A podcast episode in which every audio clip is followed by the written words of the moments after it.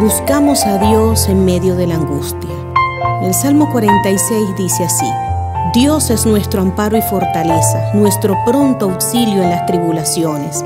Por tanto, no temeremos aunque la tierra sea removida y se traspasen los montes al corazón del mar, aunque bramen y se turben sus aguas y tiemblen los montes a causa de su braveza. Del río sus corrientes alegran la ciudad de Dios, el santuario de las moradas del Altísimo. Dios está en medio de ella, no será conmovida. Dios la ayudará al clarear la mañana. Bramaron las naciones, titubearon los reinos, dio él su voz, se derritió la tierra. Jehová de los ejércitos está con nosotros. Nuestro refugio es el Dios de Jacob.